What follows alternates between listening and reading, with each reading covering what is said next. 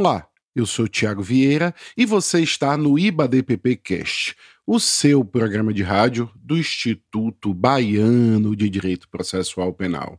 Hoje, antes de apresentar a nossa convidada, eu queria agradecer ao escritório Madeira Advocacia Criminal pelo importante apoio dado ao Instituto durante a realização do nosso seminário nacional. Então, fica aqui o nosso agradecimento ao escritório Madeira Advocacia Criminal. Hoje iremos conversar com Luísa Guimarães, uma querida amiga, advogada, especialista em ciências criminais pelo QSAL, mestre em direito pela UFBA, para dar continuidade ao debate sobre estándares de provas, hoje falando especificamente sobre BARD. Olá, Luísa, como vai? Bom dia, Tiago. Muito obrigada por me receber nessa manhã. Eu estou muito bem, graças a Deus, apesar dos pesares. É um prazer estar com você e com o pessoal do Instituto Baiano de Direito Processual Penal e todos que nos escutam agora.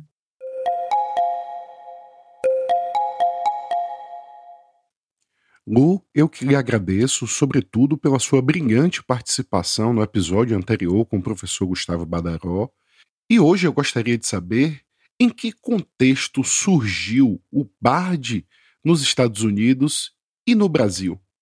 Então, é, o BARD, ele, para quem não, não, não conhece ainda, nunca ouviu falar, né, o nome completo dele é Beyond a Reasonable Doubt, algumas pessoas definem como N Reasonable Doubt, mas ele surge no contexto de julgamento de júri, né? Ele é um standard que ele foi desenvolvido nos países de tradição do common law e que está ligado ao uso da teologia cristã como limite de aplicação do direito, no sentido de que seria muito melhor ou que seria excusável a, a alma do julgador, a alma do jurado, se ele culpabilizasse um inocente. Então ele tinha um aval para julgar conforme sua íntima convicção, ainda que ele tivesse uma dúvida razoável com relação à culpa de determinada é, determinado acusado.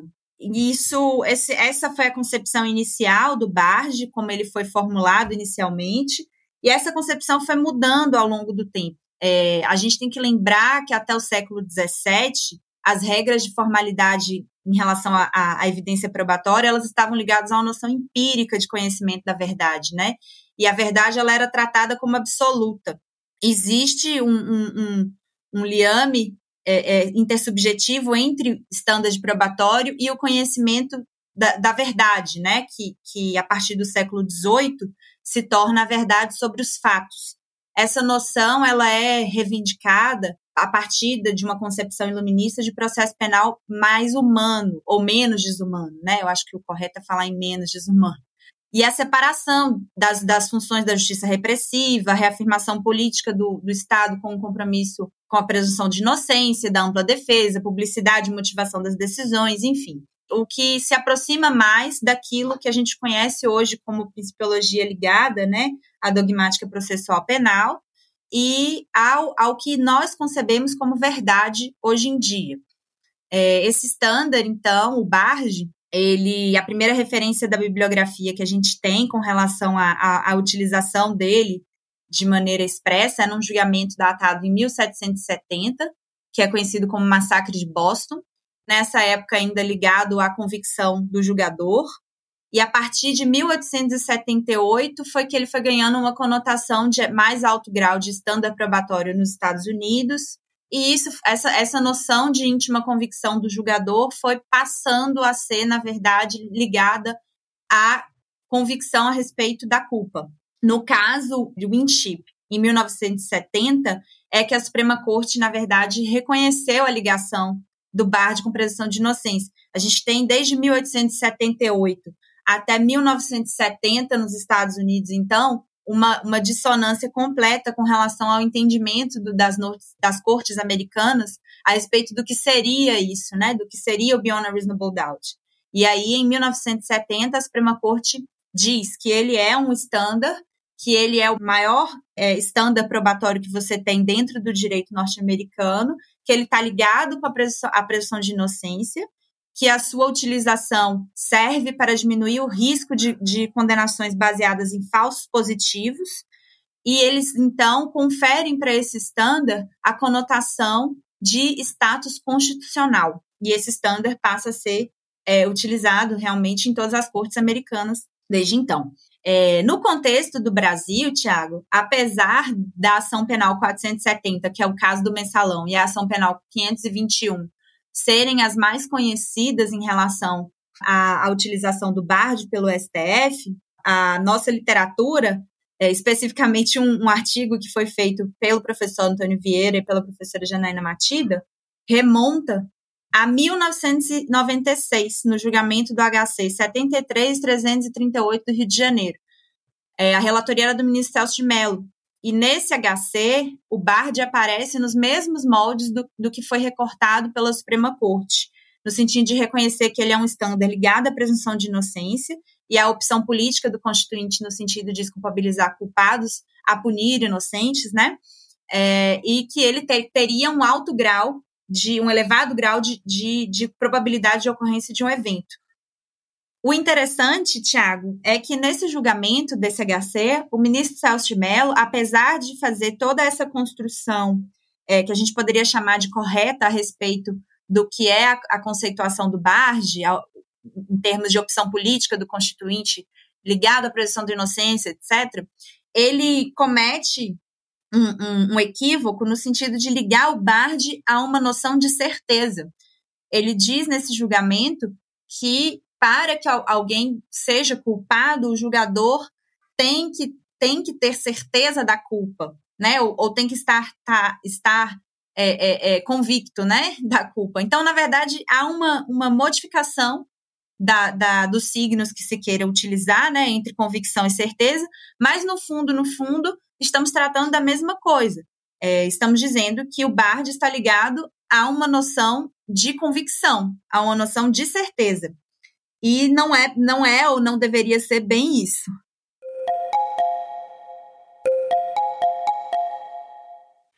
Excelente, Luísa, sobretudo porque você conseguiu contextualizar de forma muito didática. Agora, para que possamos ser mais didáticos ainda, para que serve o BARD? Bom, o BARD, Tiago, ele, ele serviria, em tese, para atribuir uma, uma maior racionalidade para a decisão. Como eu coloquei nessa, nessa parte introdutória, a gente tem uma evolução dentro, dentro do que é a doutrina norte-americana, e aí, a partir disso, também isso, isso se espalha. O BARD ele, ele é referenciado no Estatuto de Roma, então você tem uma aplicação internacional, digamos assim, desse, desse standard probatório. Então, outros países passam também a desenvolver a sua conceituação, de que forma ele é estabelecido, de que forma deveria ser. E ele é um standard bastante problemático. Ele tem um conteúdo semântico muito aberto. As pessoas brincam, né? O beyond a reasonable doubt, sei lá o que é isso, ou sabe-se lá o que é isso, ou o que deveria ser isso porque é muito difícil de você conceituar essa expressão. Ela é uma expressão que serve para toda sorte de coisas. E, e, enfim, a gente tem algumas pessoas que acreditam que pelo tempo de uso do Bard, talvez fosse melhor a gente insistir nele e tentar salvar o Bard de alguma forma. E a gente tem outras pessoas que pensam que a gente deve abandonar o Bard. O Larry Loudon, que é um, um autor norte-americano, ele é um dos maiores opositores ao Bard. Mas, tra tratando-se assim, né, do, do, do, do, que nós temos à nossa disposição e é, daquilo que, que devemos utilizar para conferir uma maior racionalidade às decisões jurídicas e, enfim, as motivações das decisões, o BARD pode ser utilizado sim para isso, desde que ele atenda a alguns critérios, a determinados critérios, né? primeiro deles é abandonar completamente a tentativa de, de, de conceituação em relação à convicção do julgador. O Bard ele não pode estar ligado à convicção do, do julgador, porque ele não está ligado a um juízo de certeza, ele está ligado a um juízo de dúvida. Se você tem dúvida, você tem que absolver, você não pode condenar. Se há dúvida, além de uma dúvida razoável, você tem que absolver o sujeito. A parte, a parte difícil de conceituação do BARD não é exatamente com relação à dúvida. Com relação à dúvida, é, um, é quase que um consenso entre todos, todos os doutrinadores e na literatura que ele está ligado à dúvida. A questão é o que é uma dúvida razoável. E aí, o que é uma dúvida razoável é o, o, contexto probatório, que não é conjunto probatório, que vai dizer contexto probatório está ligado a um resultado probatório, né? É, a gente, depois de todo o processo encaminhado, no, ao final do processo, quando o juiz faz um relatório de sentença, a gente tem que ter noção de que aquilo é o resultado probatório do processo. Sendo aquilo o resultado probatório do processo, é com base naquele relatório, que é o resultado probatório do processo, que a gente vai dizer se existe ou não uma dúvida razoável. E para isso, o juiz ele tem que atender a determinados critérios lógicos. A professora Raquel Erdi e a professora Janaina Matida, elas sustentam que isso pode ser feito através de silogismos não matemáticos de hipóteses fáticas. O professor Gustavo Badaró também. Ambos usam do esquema de Tubin. Na, na nossa investigação do, conduzida na UFBA, é, a gente estudou o BARD, né, e a gente, a gente testou de que forma o BARD poderia ser justificado a partir do esquema de Turing, a gente partiu então dessa premissa, de que o julgador ele tem que saber que ele está lidando com um juízo de dúvida e não de certeza, e que para justificar o, a, a, sua dúvida razoável, né, dentro de determinado resultado probatório, diante de determinado resultado probatório, ele tem que partir de silogismos linguísticos, né? É, e o que são silogismos linguísticos? São as hipóteses fáticas que foram deduzidas dentro do processo. Por que, que eu disse inicialmente né, que a concepção de verdade ela muda? Né, a partir do século XVIII, ela tem uma virada. Porque a verdade sobre fatos, sobre os fatos, é o que nos permite trabalhar com hipóteses fáticas, com a ocorrência de determinadas hipóteses. O professor Badaró, ele no, no podcast passado, ele falou bastante a respeito da ocorrência dos eventos, né? É, a gente tem que saber que existe um método para que a gente possa, então, dizer se determinado evento ocorreu ou não. E esse método é o silogismo hipotético. A partir disso, a gente trabalha com a ocorrência de, hipótese, de uma hipótese fática, a não ocorrência de sua correspondente negativa lógica e a improbabilidade de ocorrência de uma hipótese alternativa. Né? Basicamente, são esses três vetores assim que a gente tem é, é, e que nos guiam dentro, dentro da nossa análise. Né? No esquema de Turing, é, entretanto, a gente vai ver que, que existe, existem ainda firewalls que a gente precisa vencer. Né? Existem firewalls epistêmicos, existem firewalls normativos, existem firewalls dogmáticos que a gente precisa vencer. O que, que isso significa? Significa que se eu tenho uma excludente de, de licitude, uma excludente de culpabilidade, tudo isso precisa entrar na análise subjetiva do julgador como uma, uma subtração dentro daquela hipótese fática. Né? A acusação apresenta uma hipótese fática e isso representa um termo de adição na nossa equação.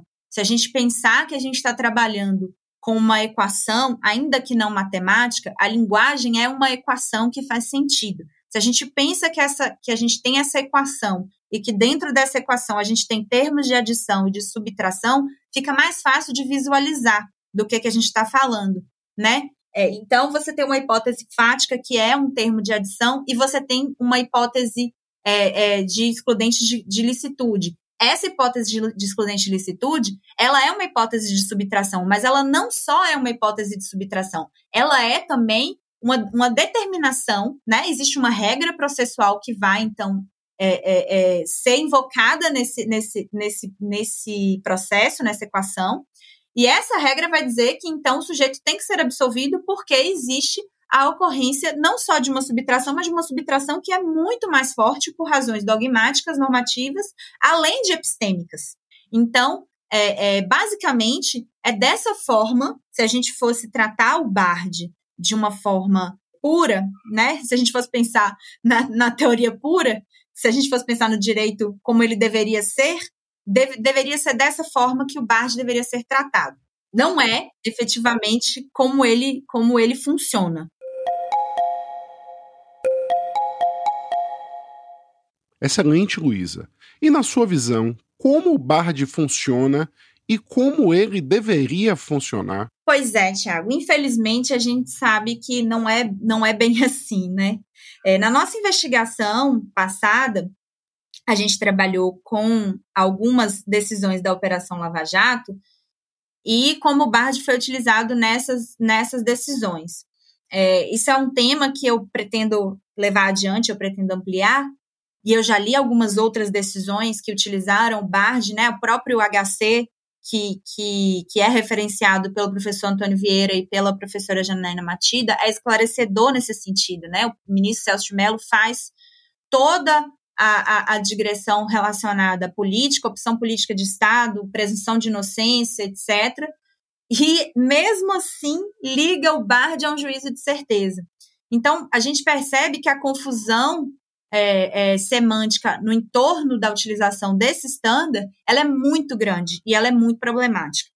Ele tem funcionado é, como uma, um recurso retórico, meramente retórico. E quando eu digo meramente retórico, eu estou querendo dizer no sentido ruim, da retórica ruim, porque a retórica em si não é o problema, né? A gente sabe que direito é argumentação e retórica, a gente, a gente tem noção disso. O problema é você utilizar um recurso que, na verdade, serve para proteger é, é, o acusado de uma decisão arbitrária, de uma decisão imotivada, que é diferente de justificada, né? Você pode ter justificação e não ter motivação.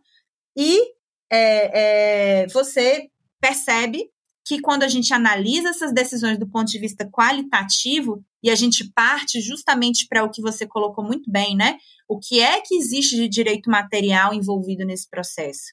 Quais são as hipóteses fáticas da defesa que não foram analisadas? Quais são as hipóteses fáticas alternativas da hipótese fática aduzida pela acusação, que não foi analisada pelo juiz, você percebe que a equação ela tem muito mais fator de subtração e mesmo assim o magistrado conclui pela culpa do sujeito e condena uma pessoa que se você vê do ponto de vista teórico, puramente, como é que funcionou aquele processo, como é que, é que aquele resultado probatório foi obtido, você percebe que aquela equação deveria conduzir para um resultado de absolvição. Principalmente se o BARD fosse o standard. E se a gente está tra tratando do BARD como a literatura trata, e não como a jurisprudência tem tratado, né? É, a, a professora Susan Hack, ela tem um livro muito interessante que se chama Perspectivas Pragmatistas da Filosofia do Direito. Nesse livro, ela faz alguns, alguns aportes com relação à jurisprudência da, da Corte, da Suprema Corte Norte-Americana, das cortes estaduais, das cortes federais, e ela, ela chama, quando isso acontece, né, quando um standard é usado dessa forma, ela chama como recurso honorífico, porque você puxa algo que tem um significado e você atribui essa, esse, esse algo que é dotado de significado a uma equação linguística que não tem o menor sentido se você, se você vai realmente utilizar aquele algo. E aí é, é, é, é como se você tivesse atribuindo para o processo um mero elogio epistêmico e nada mais. Não, você perde o sentido desse algo se você não importa para a utilização desse algo o método, né? É, e você tem que ter método de valoração probatória. Você não pode simplesmente narrar como o processo foi desenvolvido. O, o método de, de, de justificação e de motivação das decisões, ele é um método argumentativo. Então, se ele é um método argumentativo e o juiz tem que expor, do ponto de vista argumentativo, porque é que uma hipótese fática está aprovada para além de uma dúvida razoável, ele tem que dizer qual foi o método de valoração probatória que ele utilizou. Se ele vai trabalhar com esquema de Tume, se ele vai trabalhar com probabilidade matemática, né? É, é, sobre a, acerca das, dos, dos, diversos métodos de valoração probatória, o professor Badaró deu uma aula na, no podcast passado. Você tem vários, você tem muitos a gosto do, do magistrado. O magistrado tem que escolher um. E ele tem que escolher aquele que seja mais adequado para o estando de probatório que ele está utilizando. Se ele está trabalhando com uma, o standard probatório que é colocado pela doutrina como o standard de maior, de mais alto grau, né, de, de é, é, é, confirmação de uma hipótese fática, Então, ele tem que utilizar um método de valoração que coloque essas hipóteses a, a, a, teste. Ele tem que testar cada uma dessas hipóteses. E aí, cada uma dessas hipóteses precisam resistir ao teste. Sendo resistidas, ele pode dizer, então, que há, para além de uma dúvida razoável, né, a, a, a provável, no sentido de proba probabilidade, ocorrência daquela hipótese fática ou daquele evento é, é, fático, né? É, não é dessa forma que é feito. Eu, eu acredito que, como o standard probatório ainda é algo, apesar de ter sido inserido na nossa, no nosso contexto, né, desde 1996, é algo ainda pouco explorado é, é, é, pela doutrina com relação a essas questões, você você tem um, um, uma miscelânea, né? Você tem a, a, mesma confusão que, que eu imagino que deva ter acontecido de 1970 a 1878 nos Estados Unidos, o Brasil está passando agora. Porque cada um fala uma coisa, cada um define de uma forma, não há um consenso é, em relação a, a tudo, né? Mas existem consensos mínimos. E esses consensos mínimos precisam ser respeitados. Se a gente vai trabalhar com o BARD até que a gente tenha algo melhor, então a gente tem que, que respeitar o que são os consensos mínimos doutrinários a respeito da utilização desse standard. E quem fala isso não é só o direito, é, é a filosofia da linguagem também.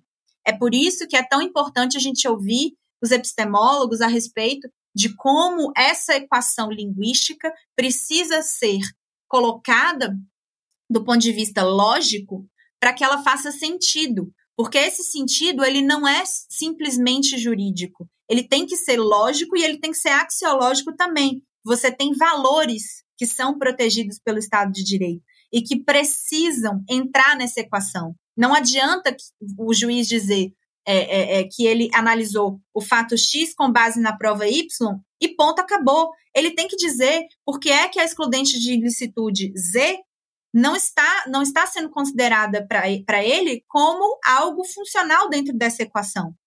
Ele tem que explicar isso para o leitor, né? Ele tem que montar o raciocínio dele de uma forma tal que ele motive a decisão dizendo por que, que os valores axiológicos do direito, que são colocados por princípios e regras, né? Por que, que isso não é, é, funcionou nessa equação? Para que então essa hipótese fática, ao final, seja considerada como mais provável de ser verdadeira, né? Ou mais próxima de, de ser o conhecimento da verdade, para usar a, a, a, terminologia que é utilizada pelo professor Gustavo Badarou. E aí você tem inúmeros autores que podem nos ajudar e podem nos auxiliar nessa, nessa, nessa é, releitura, eu diria, do processo. Porque a gente tem que readaptar o processo é, para que ele seja, então, é, é, casado com o que é necessário para a utilização da técnica de estándares probatórios, e em especial o BARD, que é complexo, é muito complexo e tem sido tratado como se fosse algo simples, né, de fácil entendimento, ou que, que, que tivesse algum tipo de consenso. Não há consenso, é muito difícil, é muito complexo e a gente precisa é, é, se valer da epistemologia e da filosofia da linguagem para, então, conseguir utilizar essa técnica de uma maneira minimamente racional se a gente está trabalhando com um processo que é racional, se a gente está trabalhando com o conhecimento aproximativo da verdade, né? Se a gente está trabalhando com presunção de inocência, é dessa forma que a gente tem que atuar. Excelente, Luísa. Eu queria que o podcast fosse em vídeo para ver quantas vezes eu balancei a cabeça aqui em concordância com aquilo que você falou. Exatamente sobre isso, sobre quais doutrinas as nossas ouvintes, os nossos ouvintes, pode seguir acompanhando. Eu queria, seguindo a tradição aqui do IBADBP Cash, pedir a sua indicação de livro, de filme, de uma obra literária ou cultural que a gente possa seguir aí num tema geral do nosso instituto, que é processo penal e democracia. Então, Tiago, a gente tem muito filme que trabalha com, que trabalha com o Bard, né? Eu acho que, mas assim, para citar um, para ser, para ser só um, eu vou recomendar. É, eu acredito que todo mundo já viu, mas quem não viu ainda, por favor, assistam o caso de O.J. Simpson, que está no Netflix, que é, é, muito emblemático, né? Tem a, a, a, situação da luva, enfim, não posso dar spoilers, mas assim, assistam porque ele é muito interessante. É, fora fora é, é, do, do ponto de vista é, da literatura, eu gostaria de recomendar o Ravi Peixoto, que eu acho que até agora, até o momento, foi o trabalho mais completo a respeito de estándares probatórios no processo, no processo brasileiro, né? Ele não escreveu só sobre o processo penal, ele tem uma parte, uma pequena parte sobre o processo penal. É o Epistemologia Judiciária da Prova, do professor Gustavo Badaró, que eu acho que é também um livro básico. O artigo de, do professor Antônio Vieira e da professora Jana, Janaína Matida sobre o BARD, sobre o que, que eu reputei nesse, no, que eu contei no início do podcast a respeito do, do contexto histórico do surgimento do BARD, tentativas de conceituação, né? É, existe também esse livro da, da Susan Hack, que eu acho que é muito interessante, per, Perspectivas Pragmatistas da Filosofia do Direito, que ela traz todo um aporte a respeito de, de como funcionam os estándares probatórios no direito norte-americano, e se a gente quer melhorar a, a coisa, para usar a coisa aqui, a gente tem que entender quais são as falhas lá, né? Para a gente poder fazer uma adequação e um transplante que seja minimamente defensável. É, o Verdade, Erro e Processo, do Larry Loudon, que, onde ele trata a respeito de todos os, os, os problemas afetos à, utilização da técnica de estándares probatórios, né, o BARD. É, e para não para não, não não dizer que, que não falei não falei das flores, a minha dissertação de mestrado também, né?